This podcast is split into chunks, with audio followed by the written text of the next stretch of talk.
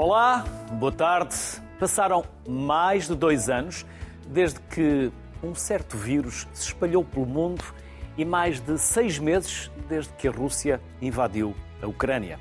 As consequências de cada um destes eventos seriam por si só trágicas, mas a sua combinação afeta mais do que a saúde e a segurança de todos nós. Afeta também o nosso bolso. Tudo está mais caro, é a famosa inflação, mas afinal, o que é inflação? O Ensino RTP explica-nos por onde começar.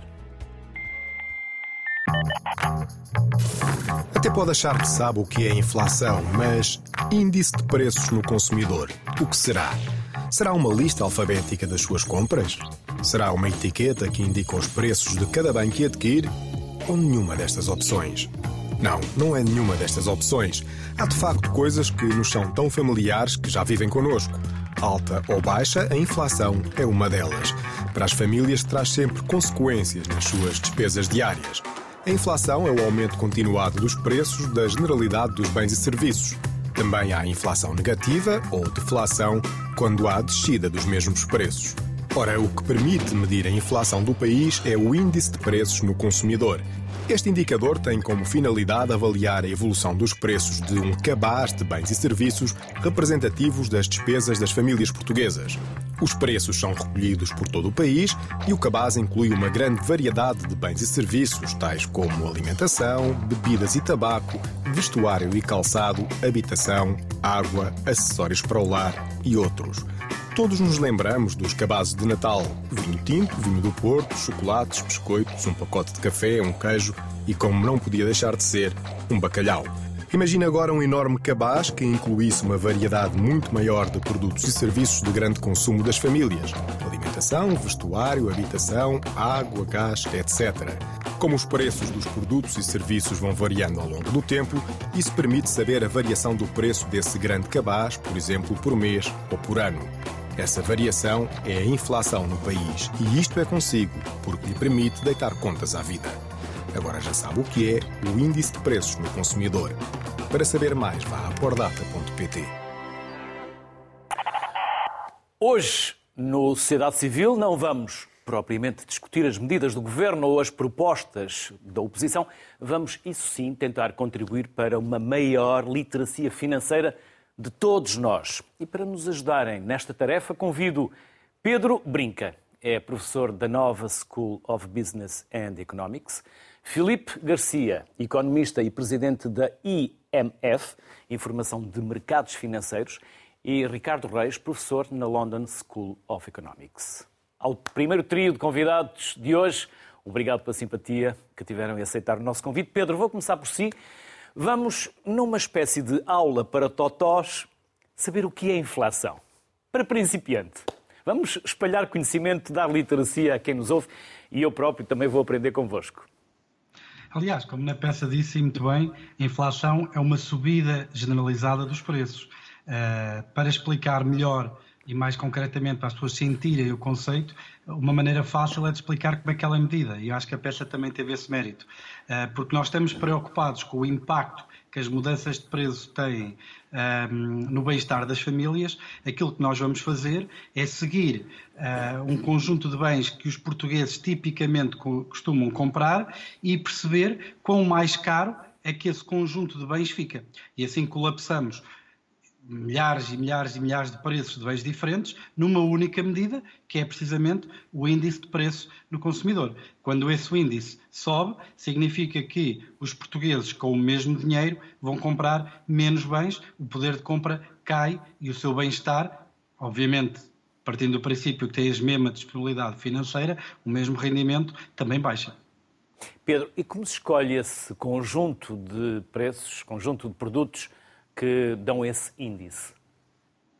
Existem, obviamente, inquéritos que se fazem para tentar perceber os hábitos dos consumidores. Esses, uma vez caracterizado esse consumo típico, ele é revisto de forma periódica Todas as medidas têm alguns problemas. O índice de preços consumidor também terá os seus problemas. Por exemplo, é, é, é, é uma medida que muitas vezes não tem linha de conta, que às vezes alguma subida de preços de bens não reflete um efeito de inflação, mas poderá refletir, por exemplo, uma melhoria da qualidade do bem, não é? Pode ser que um destes bens esteja mais caro não por um, um mero um preço maior pelo mesmo bem, mas sim porque este bem, apesar de ser classificado da mesma maneira, agora traz mais serviços, traz mais coisas. Nós poderíamos enumerar mais desvantagens do, do, do índice de preços consumidor, mas obviamente há sempre maneiras de tentar limitar essas desvantagens e manter um índice atualizado e fiel à realidade para que ele possa refletir, tanto quanto possível, o impacto no bem-estar das pessoas um, da subida dos preços ou da variação dos preços. Filipe, e como distinguir do o nominal do real? Pois é, esse é um, é um, tema, é um tema que a maioria das pessoas acaba por não dominar um, ehm, e que diz mais ou menos respeito ao seguinte: quando estamos a falar de valores nominais, estamos a falar dos, dos preços a que nós estamos a, a transacionar as coisas, ou seja, o preço que pagamos por um determinado bem, a fatura de um determinado bem ou serviço que pagamos ou recebemos. Quando estamos a falar do real, nós temos que descontar a evolução que o nominal tem pela inflação. Ah, dito de uma, de uma maneira relativamente simples, se eu tiver, por exemplo, um aumento de salários nominal de 2%, mas se eu tiver uma taxa de inflação de 5%, eu vou ter uma perda real daquilo que o meu rendimento pode comprar. A mesma coisa acontece, por exemplo, nas poupanças. Se eu tiver uma aplicação que me rende 1% ao ano e tiver uma taxa de inflação eh, que esteja superior, apesar de eu ter mais euros no final do depósito a prazo, porque recebo meu capital mais os juros, eu tenho menos poder de compra, porque entretanto eh, os preços subiram e apesar de eu ter mais euros, consigo comprar menos coisas. Muitas vezes há uma certa ilusão ao se pensar que por um juro ser muito mais alto, por exemplo, que isso é muito benéfico para as poupanças. Poderá ser ou não, dependendo da taxa real. Eu lembro, por exemplo, de situações de quando eu era bem mais pequeno e via uh, pessoas que falavam de, de, taxas de depósito acima de 20%, 18%, 20%, 22%, e que depois, quando as taxas de juros baixaram, se queixavam que o dinheiro não rendia nada. Só que se calhar é melhor ter, como nós tivemos de resto durante uma parte importante dos últimos anos, eh, taxas de juro muito baixas, mas com inflação muito baixa, do que ter taxas de juro mais altas, mas termos taxas de inflação muito mais altas. E às vezes há essa ilusão monetária que nos leva a crer que uma coisa é boa para nós quando não é. Então é preciso estar atento a essa diferença entre o nominal e o real. Ricardo, pessoas diferentes compram coisas diferentes. Países também variam uh, nos seus interesses e nas suas compras. É verdade. E por isso mesmo não há, se quiser, uma só taxa de inflação, mas cada pessoa terá a sua taxa de inflação no sentido em que compra um cabaz diferente. No entanto, quando nós medimos o índice de preços consumidor, o que estamos a fazer é olhar para um cabaz médio, que reflete, de uma certa forma, em média, como é que os diferentes uh, produtos são comprados uh, por diferentes pessoas. O que não quer dizer que uh, diferentes pessoas não tenham diferentes taxas de inflação, mas repare, até quando falamos do cabaz, mesmo que eu e você compremos até os mesmos produtos, no sentido em que ambos compramos a mesma quantidade de arroz e de salsichas, pode ser que vocês comprem num supermercado mais barato que o meu e, e num supermercado que tenha subido os preços menos do que o meu supermercado subiu e, portanto, vamos todos ter taxas de inflação ligeiramente diferentes. No entanto, não deixa de haver um componente comum. É sobretudo importante aqui perceber, e voltando à distinção entre o real e o nominal, entre o relativo e o, e o absoluto, que outra forma de, de, tentar perceber o que é inflação é pensar que nós temos uma unidade de medição do valor. Da mesma maneira que eu tenho esta régua aqui, que tem 15 centímetros, e me serve para medir qual é o tamanho de uma diferente coisa que eu tenho aqui, qual é o tamanho deste telefone que eu aqui tenho, se tem mais ou menos de 15 centímetros e como é ou quantos centímetros tem. Quando nós falamos de inflação, de um aumento dos preços, é o mesmo que dizer que, em termos reais, eu continuo a ter o mesmo telefone, mas isto que costumava medir 10 centímetros ou 12 centímetros, Agora eu passo a dizer que simplesmente 10 centímetros acabam aqui. Ou seja, eu mudo a unidade de medição. Repara, eu continuo a ter o mesmo telefone. O telefone continua a ter os tais 10 centímetros. Mas eu agora passei a achar que 10 centímetros, em vez de ser isto, são só isto. E, portanto, é essa mudança na unidade de medição, na mudança no valor do que é um euro, que é nominal e ilusório no sentido em que continua a ser o mesmo telefone e nada de real mudou. É essa inflação, essa também por vezes chamada inflação pura, que é igual para todos nós. Tem a ver com a forma em que eh, a unidade de medição mudou. O que quer dizer um centímetro em termos de valor, o que quer dizer um euro em termos de valor mudou. Agora, claro que para mim, eh, que tenho o telefone, ou para o Pedro ali, que tem às tantas, que em vez de estar a medir um telefone, está a medir uma peça de papel, eh, estamos a falar de diferentes implicações de esta régua agora, em vez de querer dizer 15 centímetros, querer dizer 10 centímetros ou 5 centímetros. E, portanto, vai ser diferente a taxa de inflação. Não quer isto dizer que não haja uma taxa de inflação comum, tem a ver com quanto vale um euro. Pedro, e ficamos de braços cruzados? Ficamos de mãos atadas? Ou podemos fazer alguma coisa? Assim, hoje em dia já houve épocas em que de facto havia uh, opções de poupança que garantiam uma taxa de retorno real sem risco.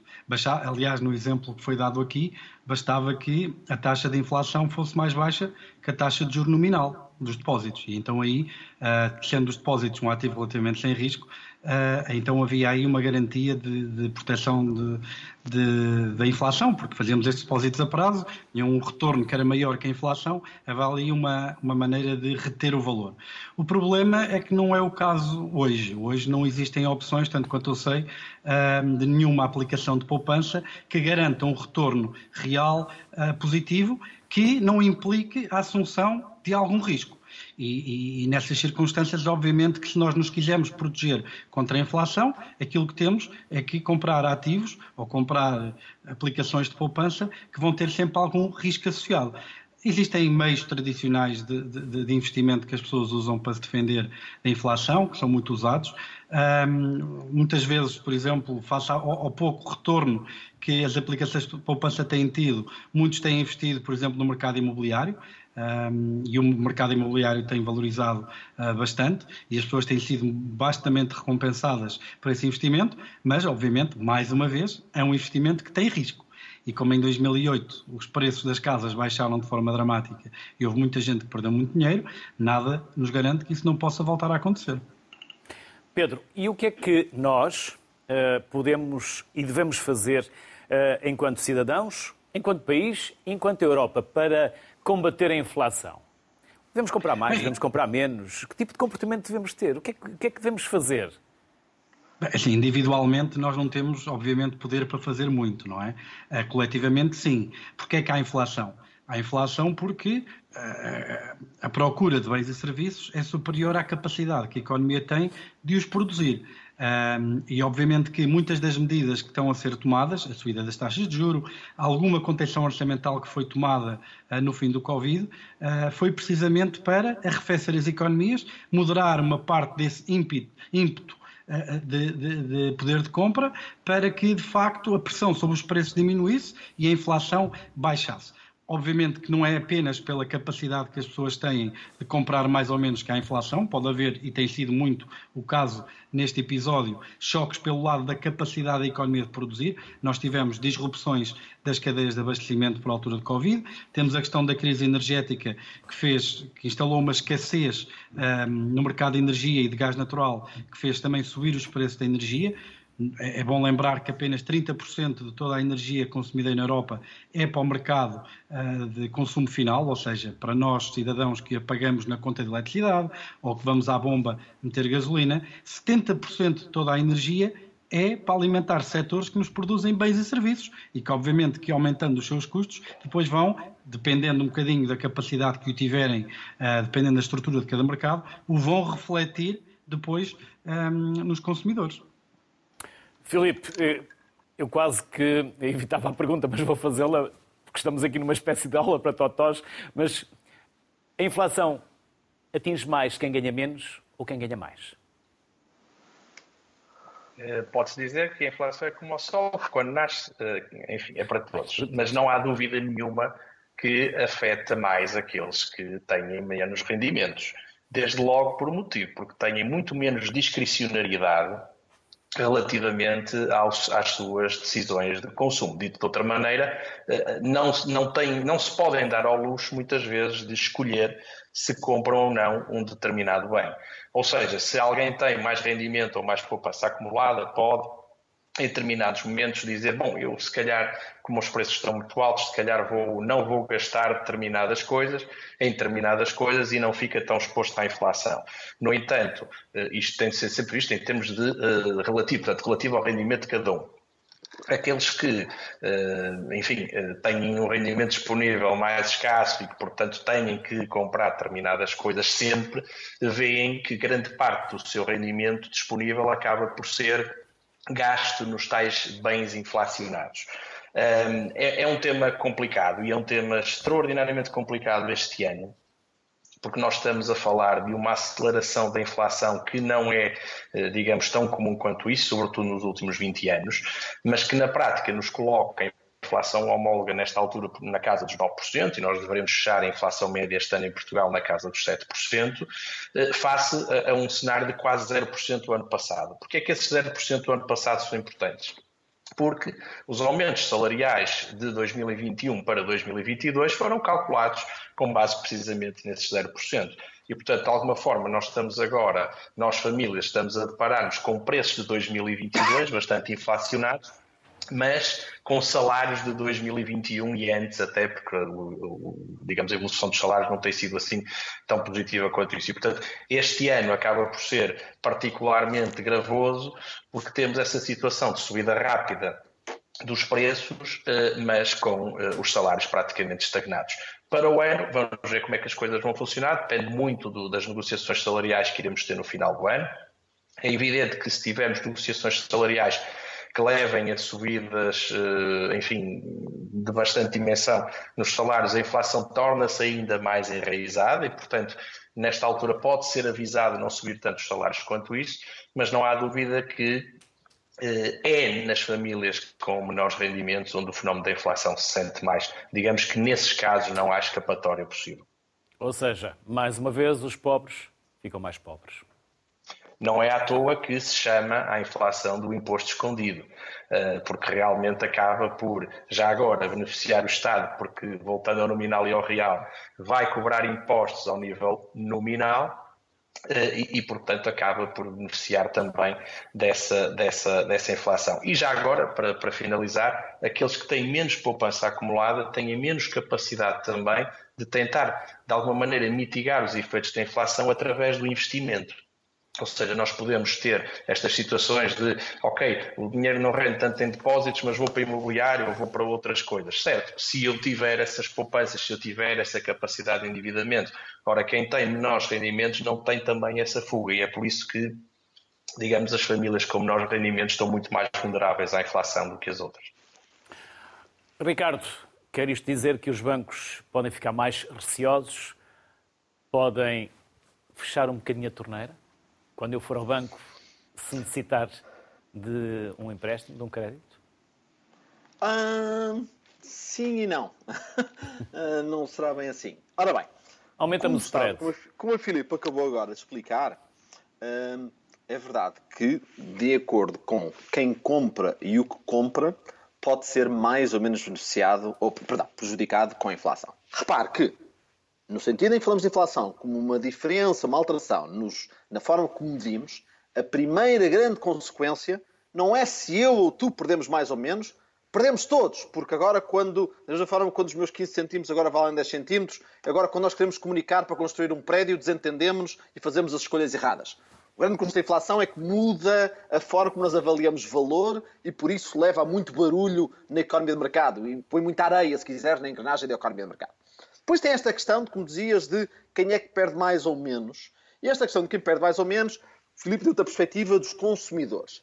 Mas há outras perspectivas que tornam essa questão bastante complexa e que leva exatamente à questão dos bancos, como uh, o Filipe já antecipou. Em primeiro lugar, não da perspectiva do consumidor, da perspectiva do trabalhador. Quem perde e quem ganha, ou quem perde mais? Perde mais quem tem o salário congelado durante mais tempo. Depois de um período de grande inflação, como é o que acabamos de ter, nós vamos ter um aumento dos salários de forma a recuperar o poder de compra dos trabalhadores.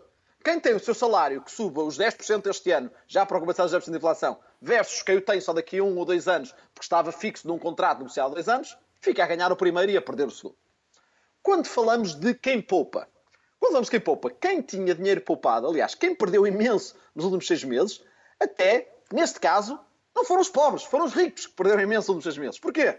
Porque os ricos é que, na sua maioria, têm depósitos uh, em euros, poupanças, que, por exemplo, emprestaram ao Estado e o Estado está agora a pagar em euros que valem muito menos do que valiam uh, em termos reais aqui há um ano. Portanto, quem perdeu já agora nos últimos 12 meses, de longe, foi quem foram aqueles uh, coitados, se quiser, que emprestaram ao Estado português. Porque, podemos, porque emprestámos, eu, eu emprestei ao Estado português a 1%, que era o que ele me pagava aqui há um ano para eu emprestar durante um ano, e teve um retorno, como beijo legal ao Filipe, em termos reais, de menos 8%. Foi o pior investimento que eu fiz há muito tempo, foi emprestar ao Estado português aqui há 12 meses atrás. Uh, e nesse caso eu sou rico, no sentido em que são os ricos que emprestam ao Estado português. Portanto, deste lado da perspectiva do investidor, quem empresta, perde. Quem pede emprestado, ganha. E, portanto, todos os portugueses que têm hipotecas nos últimos 12 meses ganharam com a inflação, porque os euros que vão devolver ao banco uh, daqui, no, pagamento da sua hipoteca uh, valem agora menos em termos reais e mais inflação.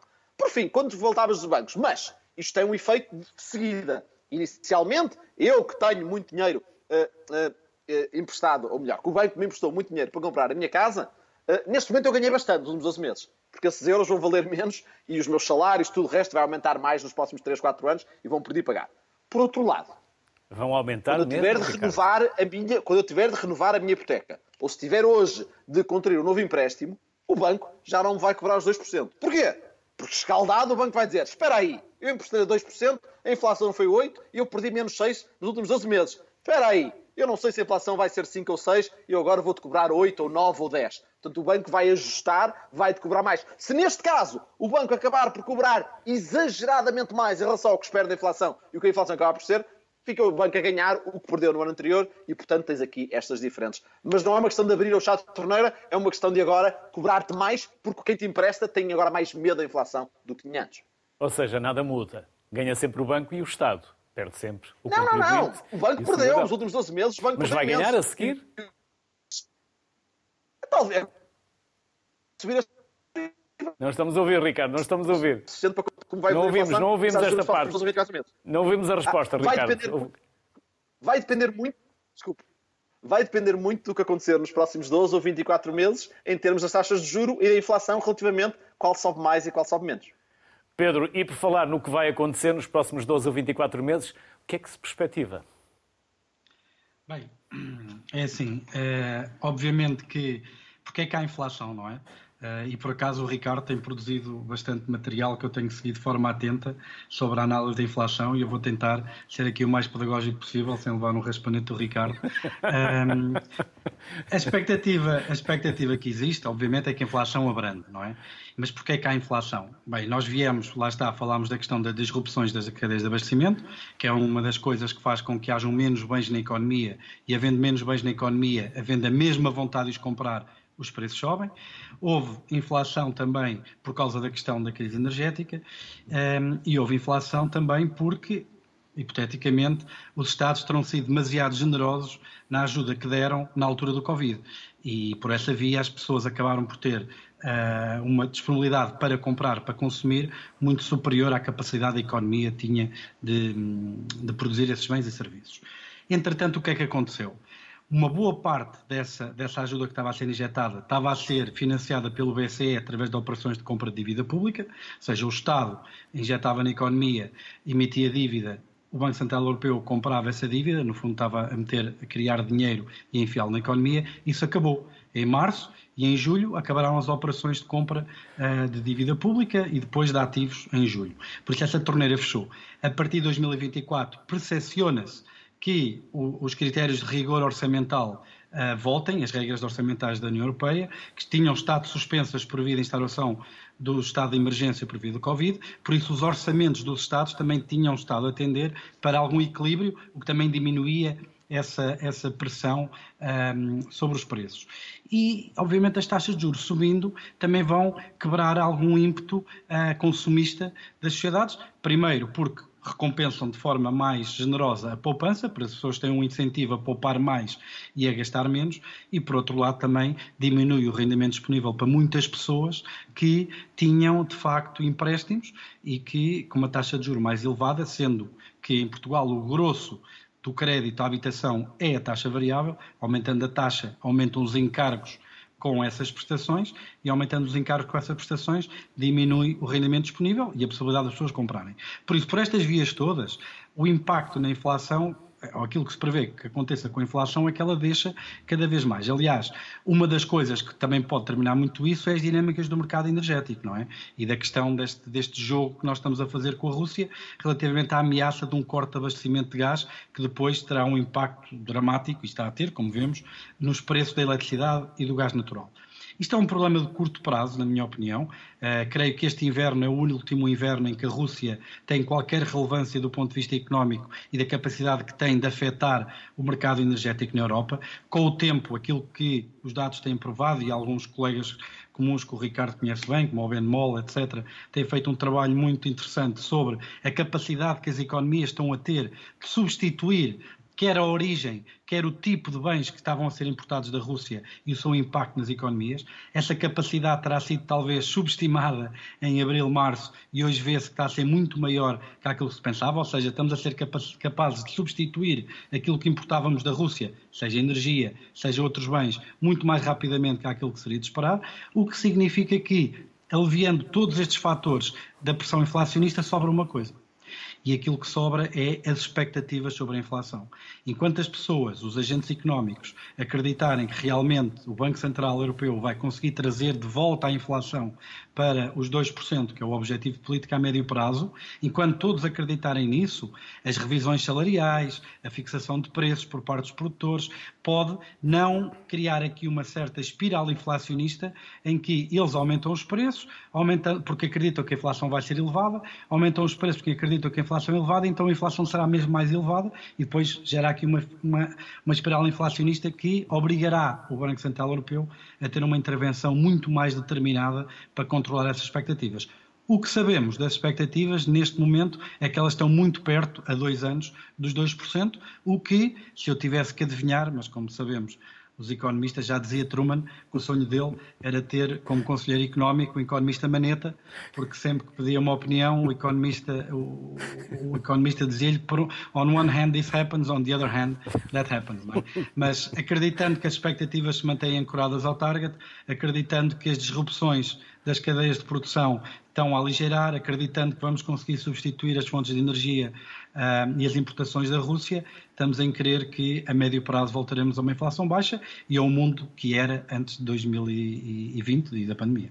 Filipe, por uma mão ou pela outra, quais são as suas expectativas? enfim, já foi dito mais ou menos aquilo que são as, as, as expectativas que são relativamente consensuais nesta, nesta fase. Aliás, é, é, o que os preços de mercado dizem e, portanto, de alguma forma, isso é o consenso. Eh, eu estou um bocadinho preocupado com 2023 do ponto de vista de abrandamento económico. Eh, os bancos centrais eh, resolveram, e há argumentos a favor e contra, mas resolveram ir pela via monetária, também a via que têm, para arrefecer as economias. Esta inflação tem, como foi referido, e, e, bem, tem essencialmente três, três, é um tripé, não é? Portanto, tem aqui três fatores que a provocaram. Por um lado, efetivamente, um consumo quase de vingança pós-Covid, em que muita gente conseguiu poupar dinheiro de forma até forçada e quando terminou a pandemia houve um acréscimo de consumo e isso trouxe um desequilíbrio do ponto de vista da, da procura, neste caso, o desequilíbrio entre oferta e procura, esse é um dos lados da equação. Uh, uh, uh, o outro lado da equação é, portanto, foram os preços da, da energia. Não há dúvida, ou seja, se tivermos a noção de que os preços energia até já estavam a subir antes da, da, guerra, e portanto esta é a segunda perna deste tripé a energia, que de alguma maneira podemos ver como fator temporário, aliás, como também o acréscimo de consumo de vingança, por vingança também é de alguma forma temporário, uh, uh, e o terceiro, e o terceiro uh, fator de indução da, inflação foram os constrangimentos logísticos que levaram a subidas de, de, de, grande, de grande expressão, nomeadamente ao nível dos fretes, ao nível da dificuldade em ter determinados eh, produtos disponíveis, etc. E já agora houve uma quarta que também me parece que não é repetível, que é o facto de muitos agentes económicos, depois de muitos anos de preços mais ou menos constantes, viram aqui uma oportunidade para subir preços. Ou seja, se é verdade que há determinados agentes económicos tinham alguma legitimidade, justificação para subir preços, também fizeram aquele exercício. Bom, se o mercado neste momento já está disponível para subidas de preços que não estava antes, e se eu se calhar preciso subir 4%, se eu subir 6% também não se vai notar muito. E isso, sem dúvida nenhuma, que em determinados mercados aconteceu. O que parece é que estes quatro fatores são relativamente temporários. E eu tenho algum receio que os bancos centrais, ao subirem as taxas de juros, estejam aqui a introduzir uma, uma, uma recessão através de uma depressão da procura. E isto é um bocadinho como uma caixa de Pandora, que é quando se começa uma crise económica, depois nunca sabe muito bem como é que ela vai uh, desenrolar-se. Eu estou com um bocadinho de receio relativamente a essa matéria, e já agora, como, como, como um ponto que acresce a este, penso também que o BCE está agora a acelerar e a prometer acelerar as suas subidas de juros, não tanto para conter a inflação pelo lado da procura, mas para conter a, a desvalorização do euro, que já vai em 14% este ano, que já vai em mais de 20% desde o, o, topo, digamos, que o euro-dólar atingiu há cerca de dois anos. Eh, e, e, portanto, de alguma maneira, parece-me que também está a tentar controlar a desvalorização do euro. Mas tenho algum receio que, com tanta velocidade uh, na, na, na, chamada normalização da política monetária se possa vir a causar uma recessão e dessas a gente nunca sabe como é que sai. Ricardo, há quem tenha uma bola de cristal, quem lance os búzios ou leia as cartas, e o que é que a sua régua diz que vai acontecer nos próximos dois anos? Que o telemóvel vai passar a ter outra vez 15 centímetros? Uh, acima de tudo, para além dos diferentes fatores que afetam a inflação, que já foram referidos nos últimos 5 minutos, tendo a ver com procura, oferta, energia e outra, é preciso compreender que quem produz as tais réguas, que têm uns 10 ou 15 centímetros, no nosso regime monetário, é o Banco Central Europeu. E, portanto, as réguas terem exatamente este tamanho e dizerem aqui 15, no fim do dia, e depois todos esses choques à produção das réguas e quantas réguas é que compram, quantos telefones ou não, dependem em grande parte do que faz o Banco Central Europeu. Nós vivemos num regime monetário que já dura há pelo menos 30 anos, se não mais, em que damos independência aos bancos centrais, tendo em conta uma série de princípios de ciência económica comprovados de diferentes formas, que dizem que o grande e único, único, no sentido de, ao fim, depois de absorver todos os choques, determinante da inflação, é a política monetária e é o Banco Central. Sim, há choques de oferta, há choques da procura, mas ajustando as taxas de juro, tu podes sempre alcançar um terminal de alta inflação. Portanto, quando falamos do que vai ter inflação nos próximos dois anos, temos de perceber, e é isso que, de uma certa forma, a ciência nos ajuda a filtrar todos os diferentes choques e a perceber que o que a inflação vai ser nos próximos dois anos vai ser aquilo que o Banco Central Europeu permitir que ela seja. Portanto, quando pede para prever o que será a inflação daqui a dois anos, eu não posso prever se a Rússia vai invadir mais três países, ou se vamos descobrir formas alternativas de energia, ou o que é que vai acontecer à procura ou à oferta. Mas o que posso prever, no entanto, é até que ponto é que o Banco Central Europeu vai estar eh, empenhado em manter a inflação baixa. E aqui, a resposta é simplicíssima. Nós temos um tratado, o Tratado de Maastricht. Temos um edifício grandinho ali em Frankfurt, cheio de pessoas, que tem um objetivo apenas fixado pela Tratado de Maastricht de anos. E esse objetivo chama-se estabilidade dos preços, definida como, e interpretada como, já há mais de 20 anos, como inflação perto de 2%. Portanto, tendo em conta que o Banco Central Europeu tem um mandato claríssimo, tendo em conta que tem as ferramentas para o alcançar, perguntar-me o que é que vai ser a inflação daqui a 3 anos, a única resposta que eu lhe posso dar é 2% se eu tiver fé no Banco Central Europeu, não 2%, mais se quiser, se eu não tiver fé no Banco Central Europeu. Eu tenho fé no Banco Central Europeu e, portanto, acho que a inflação daqui a 3 anos vai ser 2%. Mas tenho fé, mas porque vejo, como diz o ditado, e, portanto, acho que vai ser 2%, mas, entretanto, critico o Banco Central Europeu, eh, analiso em programas como este e outras colunas, uso os bocadinhos da minha ciência e dos mercados para tentar ver até que ponto é o Banco Central Europeu está a fazer o trabalho certo para alcançar os, os tais 2%. E acho que às vezes faz alguns erros, outras vezes faz bem, e cobro a Mário Centeno, tendo em conta que é o português que se senta lá nas reuniões, sempre que acho que ele toma uma decisão errada que nos desvia dos 6%. Ricardo Reis, Filipe Garcia, Pedro Brinca, foi um gosto receber-vos. Foi um privilégio ouvir 30 minutos, 35 em concreto, de uma excelente aula sobre inflação. Obrigado pela vossa simpatia e pela vossa partilha. Bem-ajam e até uma próxima. Uma simples ida ao supermercado ficou significativamente mais cara. Ninguém melhor para nos falar disto do que Gonçalo Lobo Xavier, diretor-geral da Associação Portuguesa de Empresas de Distribuição. Olá, boa tarde, Gonçalo, bem-vindo. Obrigado igualmente pela simpatia. Julgo que ouviu a intervenção dos três convidados. Se quiser uh, repescar algumas das eh, abordagens, dos ângulos uh, que aqui estivemos durante estes primeiros 30 minutos uh, a discutir, faça-o na forma como entender. Mas, Gonçalo, permita-me começar por perguntar, e se é que se pode perguntar desta forma, qual é a média da margem de lucro das empresas de distribuição? Eu sei, mas é pronto, já agora. A pergunta é excelente e a resposta é. Tenho-a na ponta da língua, aliás. Uh, embora se, seja preciso também aqui, Luís, uh, separar na distribuição o retalho alimentar e do retalho especializado. Como imagino que me esteja a perguntar pelo retalho alimentar, Exatamente. a resposta é muito fácil a margem é entre os 2% e 3%. É que nós não Portanto, temos essa noção, pensamos que é muito mais. Por isso é que eu quis fazer esta, lançar-lhe esta questão para o início da nossa conversa. Diga, diga, Gonçalo. E eu percebo isso e, e, e, vou dizer aquela coisa que às vezes alguns políticos gostam de dizer na televisão, que é ainda bem que fez essa pergunta. Mas é verdade. Porque, Normalmente é um gancho é, para os deixar a pensar na resposta que é, vão dar. Aqui não, aqui acredito que não, Luís. A verdade é, é, é muito simples. Nós não, nem somos nós em Portugal que, que o dizemos, mas felizmente têm havido muitos estudos uh, europeus que sustentam isto mesmo que estou a dizer. Uh, e é preciso que as pessoas percebam. É evidente que o, o negócio do retalho alimentar é um negócio de volume, é um negócio de muita venda. Eu vou costumo dar a ilustrar, são muitas fatias de fiambre, são muitos legumes, são muitos iogurtes que se vendem diariamente. E, um, e é um negócio de eficiências e, naturalmente, com, uh, um negócio de, sendo um negócio de eficiências, quanto maior o volume, melhor é para a sustentabilidade da operação. Ora, eh, em Portugal, dificilmente temos um setor uh, que seja mais competitivo do que o retalho alimentar.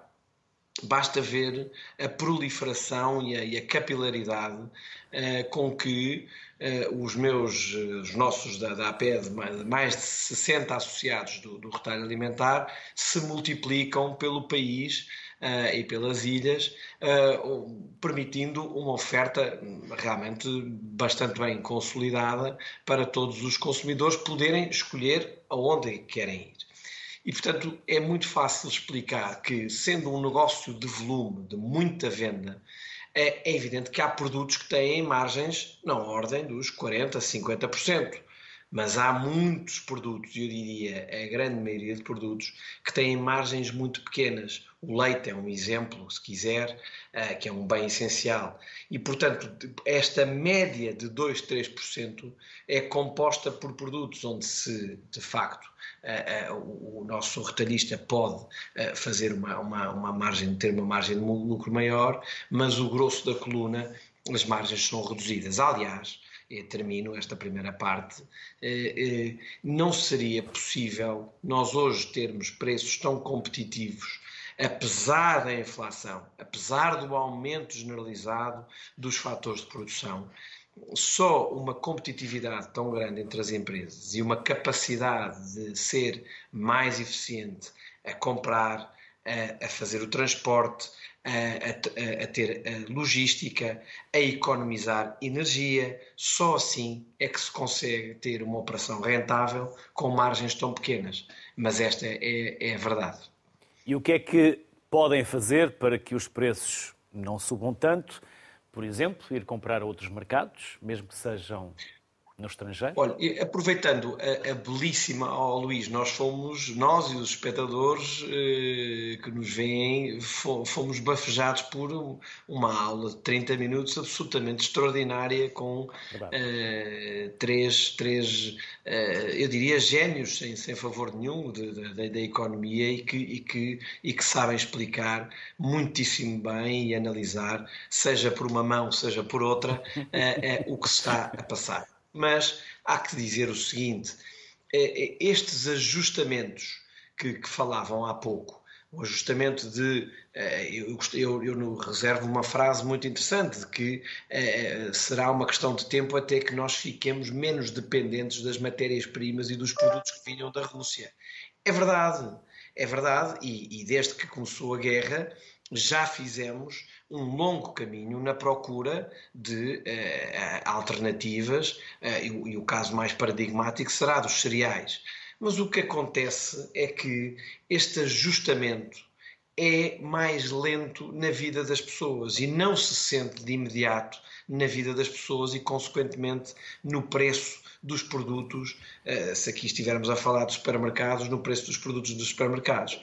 Porque este, este abalo que nós temos estado a, a, sentir nos últimos dois anos, com a pandemia e agora com a guerra, com o aumento da, dos preços de energia e, consequentemente, de todos os fatores de produção, leva a reajustamentos, leva à procura de novas soluções. Ora, isto não se resolve em dois, três meses eu lembro-me que, uh, lembro que a, a, questão dos transportes e da logística, e no caso da importação dos contentores que vêm da Ásia, onde vêm muitos produtos, inclusivamente produtos alimentares, uh, não se, não este, este, ajustamento ainda não se fez. Até se quiser, aquele, para, para, as pessoas terem uma ideia, aquele constrangimento que houve durante uma semana e meia no canal do Suez, em que quase paralisou o transporte de mercadorias no mundo teve meses para recuperar.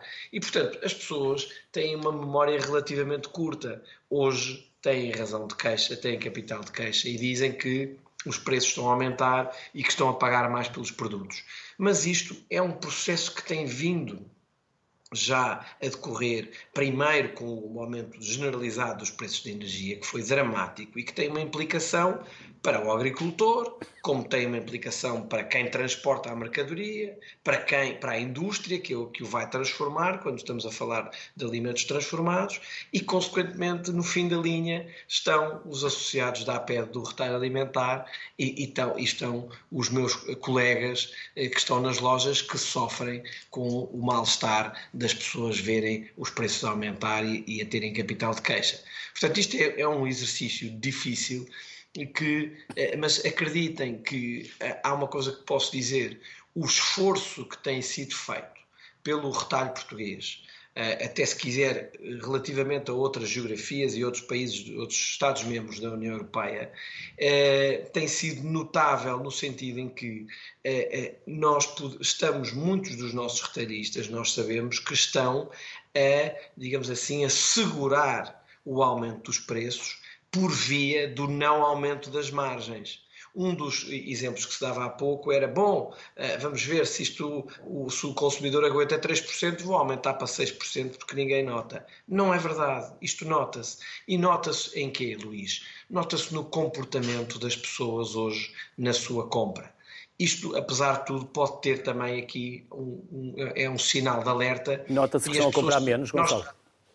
Nós, nós, as pessoas estão a comprar menos, estão a comprar com menos fidelização nas insígnias, isto é, estão à procura dos melhores negócios uh, e, e, não são penalizadas por isso. Vão, o supermercado A está a fazer uma promoção descontos. Eh, de campanha de, de carne de, de, de, frango eh, e é aí que as, que as pessoas vão nesse, nesse, nesses dias. Se há outro supermercado B que está a fazer uma campanha da carne de porco, é aí que as pessoas vão. E portanto este, este desculpem, este, este, este cruzamento de opções, o cruzamento, a procura das promoções, a procura das marcas de insígnia, marcas próprias têm sido um, um, sinal de crescimento desta preocupação das pessoas. Isto pode levar a, a, a caminhos, apesar de tudo, importantes e interessantes. Explico-me. O combate ao desperdício alimentar, Luís Castro. Nós, nós vivemos, a verdade é esta, nós, como explicava há pouco, nós temos memória muito curta, eh, porque a verdade é que nós vivemos um período muito grande de abundância de produtos e de produtos baratos aquele, aquele eh, consumidor eh, brasileiro que voltava a Portugal e os preços estavam sempre na mesma, isto resulta de uma eficiência enorme e de, uma, de um controlo por parte de, de, das insígnias da sua, das suas margens, com certeza, e da sua eficiência. Ora, não há eficiência que resista a aumentos de custos exponenciais de transportes, a aumentos dos custos da energia, a aumentos dos custos mesmo com os próprios nossos colaboradores.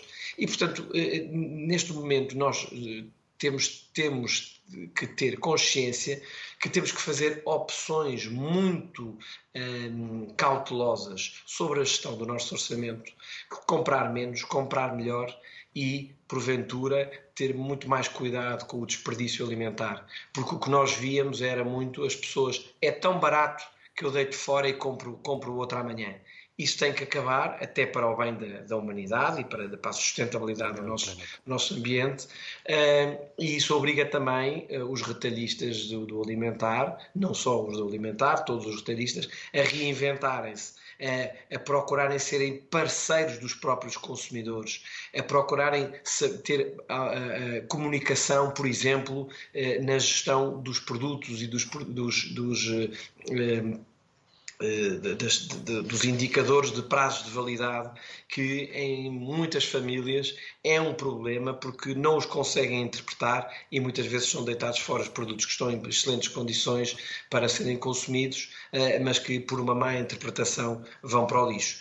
É preciso, de facto, tornarmos eh, mais eh, conscientes das, das, nossas responsabilidades enquanto consumidor. É uma coisa lhe digo, os nossos retalhistas estão muito conscientes sobre a necessidade de ter assumir a, a responsabilidade social de ter uma cadeia de distribuição a funcionar, onde nós continuamos a depender, e isso é bom que se saiba, nós não podemos trabalhar sozinhos, nós temos que depender da agricultura portuguesa, eh, temos que valorizá-la, temos que valorizar o que é a produção nacional. Agora é impossível, nós não somos autossuficientes em todos os produtos e por isso há esta, esta procura de cadeias de distribuição mais curtas é uma solução, tem sido uma solução. Agora, há, há, há evidentemente matérias-primas que nós não temos mas eu termino também esta parte com, com esta, esta imagem que as pessoas vão perceber.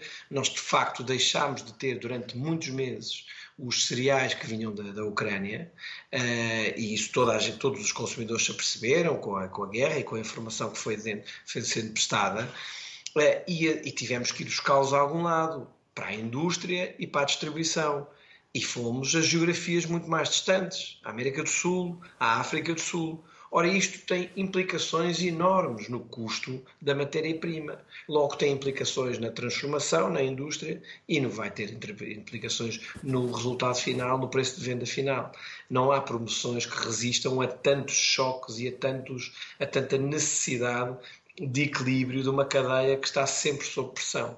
Mas uma coisa também, eh, acho que os consumidores portugueses podem, eh, podem valorizar que é nem no tempo da pandemia, nem agora nestes períodos, houve falta, objetivamente falta de produtos.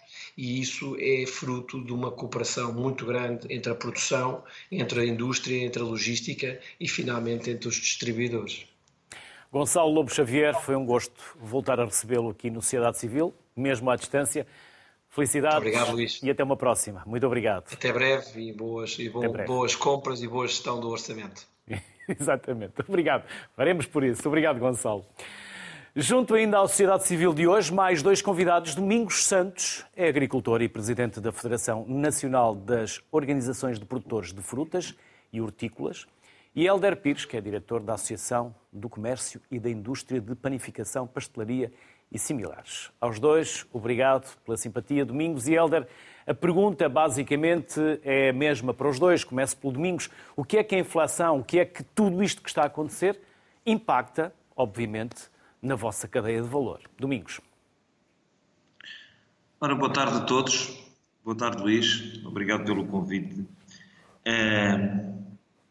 Bom, claro que é, quando falamos de, de, inflação, nós estamos a falar numa inflação que não acontece só. Normalmente medimos os indicadores na, no último elo da cadeia, ou seja, junto dos consumidores, mas a verdade é que em todo o processo produtivo temos estado a sentir esse aumento de custos.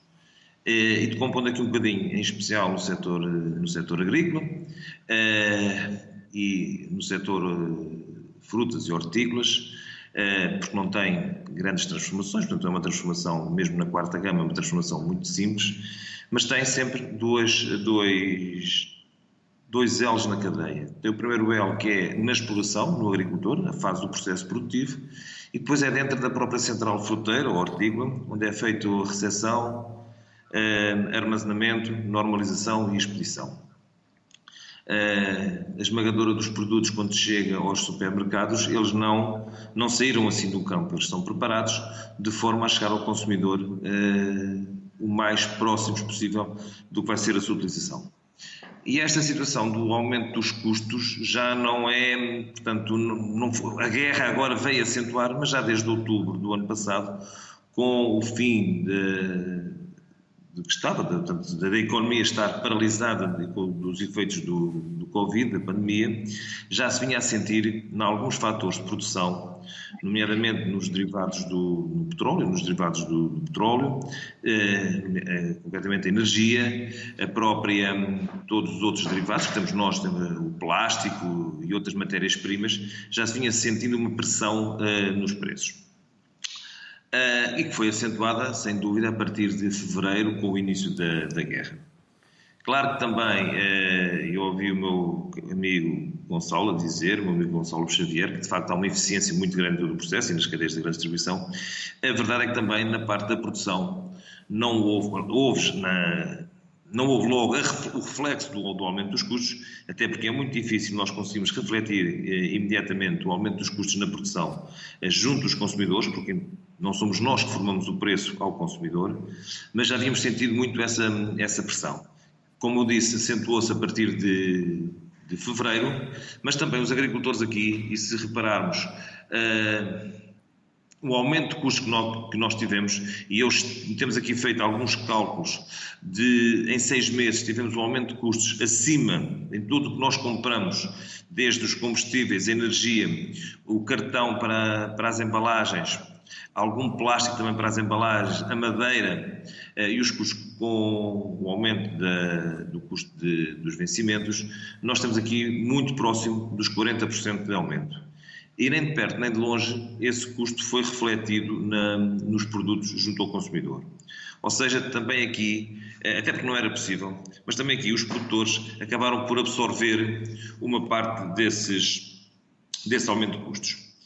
Claro que eh, nós hoje temos aqui, estamos aqui numa, numa encruzilhada que era temos tido um aumento muito grande da produção nacional. É fundamental, eh, cada vez mais com as preocupações ambientais, o que nós pudermos produzir que não venha de outras geografias, em especial, ou nomeadamente, e eu como falo aqui na proximidade, a falar na União Europeia, mas tudo o que vier fora da União Europeia tem um impacto muito grande a nível ambiental, o transporte.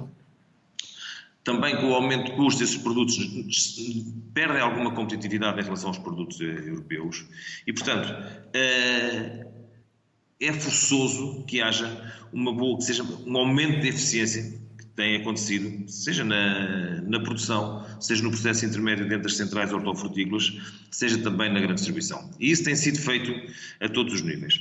Até porque depois também, eh, quando se fala, e o, e o meu colega e amigo Gonçalo estava a dizer, na, na, na eficiência, na, na, nas margens muito baixas, claro que essas são as margens líquidas, não estou a falar, como é não é nas margens brutas. Uh, mas posso dizer que neste momento há produtores, ou há muitos produtores em Portugal, que estão com margens negativas. Há muitos produtores hortofrutícolas que estão com margens negativas, porque, por, porventura, menos eficientes, até porque também não podemos, por vezes não é só eficiência, é que nós trabalhamos com um fator clima. O processo produtivo é muito mais, eh, tem muito mais variáveis do que tem a cadeia intermédia do, do retalho, porque as variáveis, compra-se, vende-se, é o problema só do que consigo vender, o que é que consigo. E, e vendo ou compro mediante as vendas. Nós estamos dependentes, muitas vezes, posso, um produtor de pera ou de maçã está dependente, até na própria região, uh, está dependente de fatores climáticos, como tivemos este ano, com uma quebra acentuada de, de, alguns, de alguns produtos, que também aí vai uh, prejudicar-lhe as margens. E, portanto, os produtores hoje, uh, em alguns produtos, correm o risco de terem margens, correm não, têm margens negativas. Claro que esperamos que haja aqui eh, a todos os níveis, eh, tá, como houve no momento da pandemia, que haja bom senso. Eh, é evidente que não vamos conseguir refletir, nem os consumidores estão preparados para que isso aconteça, nem têm capacidade. Há um esforço muito grande também da parte da produção de melhorar, e tem vindo a melhorar ao longo dos anos, eh, na gestão de tudo o que é energia. Nós hoje, se olharmos, a maioria das centrais, uma grande parte dos agricultores já têm aproveitamentos eh, energéticos, fotovoltaicos, em especial os, os fotovoltaicos. Nós temos hoje processos de, de rega de, de, altíssima eficiência para diminuir eh, os custos energéticos. Nós temos aqui processos dentro das próprias centrais uh, e no campo também cada vez mais eficientes de todo o embalamento, de toda com a automatização, a própria conservação nas câmaras frigoríficas é a tecnologia de. Para terminar, os domingos. Para ter redução de custos. E, portanto, o importante uh, referirmos aqui é que não estamos, estamos todos no processo, na cadeia de, de, valor, ao longo da cadeia de valor, está a haver uma absorção de todos os agentes de forma a que não se possa refletir no consumidor o aumento de custos. Agora, forçosamente, e queria reforçar o que disse o Gonçalo, eh, infelizmente, e digo isto com conhecimento de causa, eh, a época dos alimentos muito baratos ou estupidamente baratos, atrevo-me a dizer, porque acontecia isso. Eh, dificilmente voltará nos próximos anos. E só temos aqui um indicador.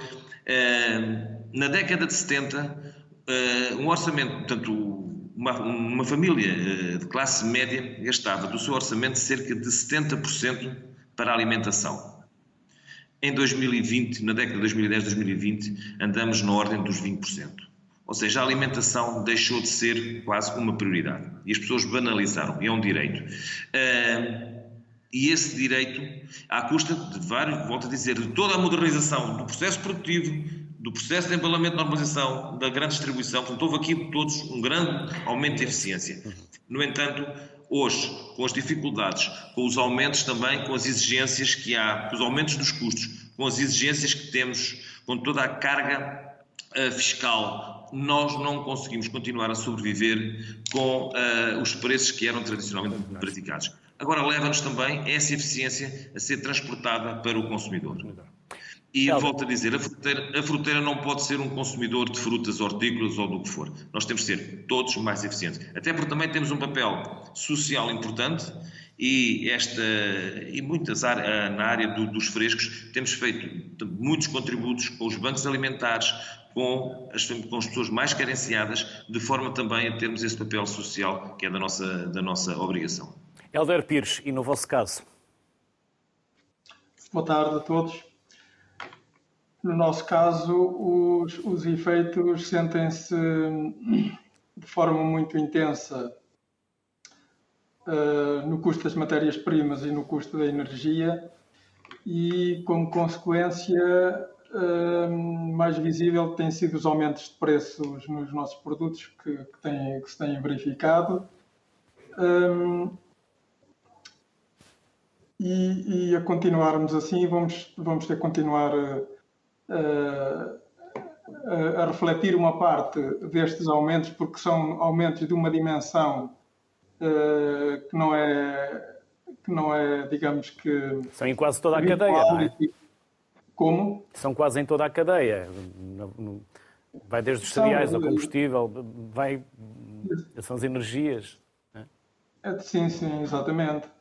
Uh, mas, mas, a dimensão destes aumentos é que uh, é tal que, que, que, não era habitual, não, não estava habituado a, aumentos desta dimensão e com esta frequência, porque continuamos a, assistir a, a, aumentos continuados da, da, das matérias-primas e, em algumas situações, há inclusivamente uh, dificuldade em comprar. Portanto, há pouca a, a oferta de, de, de matéria-prima é escassa. Então, o que estão a fazer para mitigar estes problemas, estas dificuldades, Helder?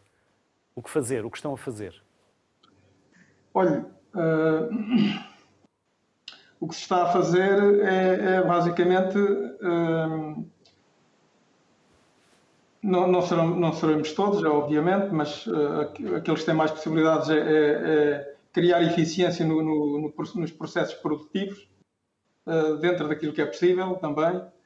Um, e uh, a outra coisa é que, efetivamente, uma parte destes aumentos que estamos a sofrer uh, não estão a ser passados, digamos assim, para os preços de venda dos, dos, dos produtos, porque também há consciência de que, a partir de determinados valores, entra-se num outro problema que será, possivelmente, a redução do consumo. Mas também, se não fizerem falar... refletir o preço, no preço também ficam com margens negativas e provavelmente não sobrevivem, não é? É certo. Por isso é que, por isso é que isto é uma situação uh, muito delicada. Mas, Para alguns dramática até, setor, não é? Como? Para alguns dramática até. Para alguns pode ser dramática. Porque uh, neste nosso setor, da, nomeadamente da panificação, uh, há muita concorrência e, como tal, uh, a questão do preço é livre, é certo, mas é, é, é, é, muito condicionada pela concorrência que existe nos, diferentes, nos diferentes locais. Um, e então tem que se aumentar aquilo que é possível e, e sobretudo, também procurar uh, criar eficiência nos processos produtivos e nos processos de transporte. E, no fundo, é olhar para todos os, os tudo o que tenha custo que possa ser uh, reduzido ou mesmo eliminado, é? reduzido ou, ou melhorado ou aperfeiçoado e, e tentar fazê-lo. Helder Pires, Domingos Santos, resta-me desejar-vos felicidades a vocês e àqueles que representam e agradecer-vos a simpatia e a disponibilidade que tiveram para estar connosco aqui no Sociedade Civil. Bem-ajam e até uma próxima. Muito obrigado. Cumprimentos aos meus colegas, cumprimentos ao Luís e a todos os espectadores. Muito... Muito obrigado. As previsões falham, é certo, mas também é certo que a inflação sente-se cada vez mais na nossa carteira. Resta saber até quando. Boa tarde, saúde. Até amanhã.